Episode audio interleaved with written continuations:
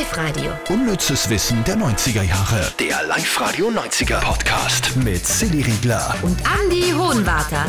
Freut uns, dass wir euch äh, bei der Autofahrt begleiten dürfen oder beim Hundespaziergang oder bei der Hausarbeit. Ja, vielseitig einsetzbar der 90er Podcast, hoffentlich. Äh, Wir starten los mit unseren Top 3 vom unnützesten Wissen, das diese Woche gelaufen ist. Platz 3. Was macht heute Peggy Bundy? Alias die Schauspielerin Katie Sagal, die die damals gespielt hat. Peggy Bundy, das war die Frau vom L. Bundy. Damals, 90er Jahre Sitcom, die schrecklich nette Familie. Das war die, die immer am Anfang im Vorspann einen Salat gemacht hat mit der Chick im Mund. Ich glaube, die ist dann sogar in den Salat reingefallen und sie hat weiter Ja, ist, Oder? das war das Dressing, glaube ich. genau. 90-Experte Andi Hohenwarter, äh, da gibt es einiges zu erzählen über Katie. Ja, das ist echt verwunderlich. Die Schauspielerin singt und das macht sie richtig gut. Seit Mitte der 90er ist sie auch als Sängerin relativ gut im Geschäft. 2008 hat sie dann auch wieder eine Hauptrolle in einer Erfolgsserie ergattert, nämlich als Gemma in der Serie Sons of Anarchy. Und da hat sie auch gleich den Titelsong gesungen. Serie übrigens Weltklasse. Boah, die ist super auf Netflix. Musst du mal sagen, um was geht's da? Da geht es äh, um so, ja, wie so die Hells Angels. Die Sons of Anarchy, das ist auch so, so eine Motorradbande. Mm, Und sie ist quasi die Mama von dem Fashion-Anführersohn. mm, okay, das klingt gut. Und der, ihr Mann wird übrigens gespielt von Ron Perlman. Der wiederum hat damals in den 80ern in der Serie Die Schöne und das Biest, das Biest gespielt. Aber Es das hat eine Serie gegeben über Schöne und das Biest. Ja, mit der Linda Hamilton, die später dann in Terminator 2 die Sarah Connor gespielt hat. Echt? Die war super, die habe ich als Kind so gern geschaut, ja.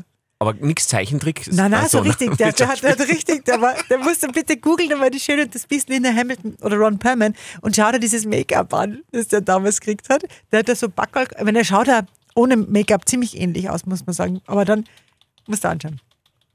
So, aber bevor wir uns da vergaloppieren, du hast ja gerade gesagt, den Titelsong hat sie auch gesungen zu der Serie. Doch, jetzt weiß ich es wieder. Das habe ich auch gesehen. Oh Gott. Ja, Oh Gott, googelt das nicht. Googelt das nicht. aber er ist nicht so weit weg vom echten Gesicht. Muss man auch sagen. Ich finde, er hat Ja. Ich habe damals immer so gehofft, dass die mal zusammenkommen, aber es war dann, der ist ja nie normal worden in der Serie. Also hat sich nie zurückverwandelt. Okay. Aber wir sind noch immer beim Titelsong. Ah, Den ja. sie gesungen hat. Peggy Genau. Bundy singt den Titelsong von Sons of Anarchy. Das war eigentlich das unnütze Wissen. Nehmen wir mal rein. on the wire, like a drunk in a midnight choir. I have tried in my way to be free. Das ist so schön. Das wird man in der Früh spielen im Radio. Das, glaube ich, Zum macht extrem Lust auf den Tag. aber, aber hätte man ja nicht zugetraut, finde ich, dass die Nein, die so... hat eine super Stimme. Mhm. Aber hat nicht auch die Kathi Kachelbauer, wie heißt die? Die Kathi Kahnbauer Ja. aus Hat dem die nicht- Frauenknast. Hat die nicht auch gesungen? Ich hoffe nicht. Kathi? Doch, du hast recht. Die singt da, gell? Mhm. Hand aufs Herz. War ihr großer Hit 2011. Da müssen wir aber jetzt schon. Ich glaube, jetzt ist jeder neugierig. Also ich zumindest bin. Hand aufs Herz. Um Gottes Willen, das ist ja Schlager, oder? Hand aufs Herz. Kathi, Ka äh, Karrenbauer. Kathi Karrenbauer. Mhm. Die ist nackt auf dem Cover. Aufs Herz, schau mich doch an. Mhm. Ich bin für dich da. Hand aufs Herz, Klingt aber geil. Freundschaft gewinnt, Schon, ja.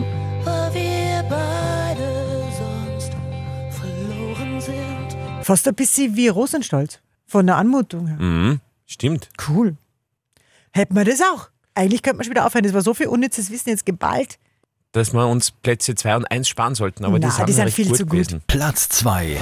Die Golden Girls sind jünger als die Mädels aus Sex and the City. Das ist jetzt wirklich so eine Hammerinfo, wo man sieht, dass sich das Frauenbild komplett verändert hat. Gott sei Dank, Andi. Ja, also bei Sex and the City ist ja gerade so ein Sequel, glaube ich, nennt man das, äh, rausgekommen. Und wenn man da jetzt mal schaut, die Charaktere in der ersten Staffel der Kultserie Golden Girls sind jünger als die aktuellen äh, in der Staffel von Sex and the City von dieser Neuauflage And Just Like That. Carrie und Co. sind da jetzt 54 und 55 und die Golden Girls waren damals 53 bzw. 54 Jahre alt. Boah. Also damals war man mit 53, 54 schon Oma. Heute ist man einfach eine heiße Mit-50erin. Mhm. Das ist schon cool. Platz 1. Das war damals 1995 ein mega Aha-Effekt in der Musik. Bis dahin war ja Kylie Minogue einfach schon so die richtige, wie soll man sagen, sonnig, sympathisch, klein, Australierin mit den Lockerl und so weiter. Und dann 95 dieses irre Duett mit Nick Cave.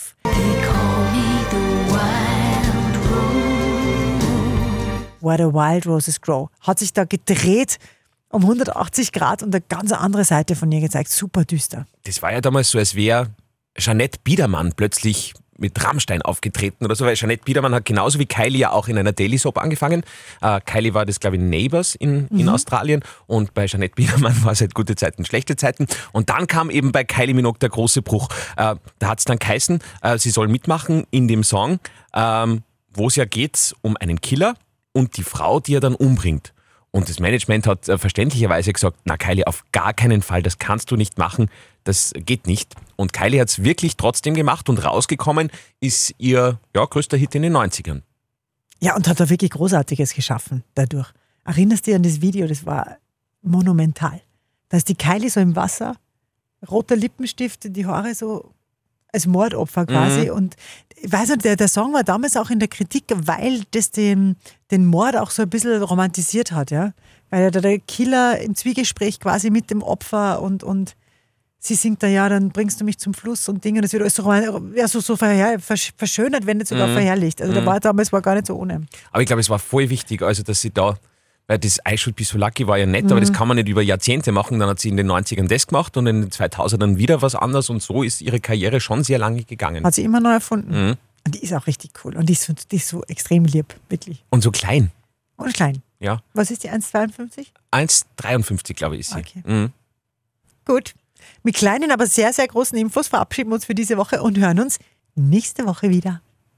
Da, da, da, da.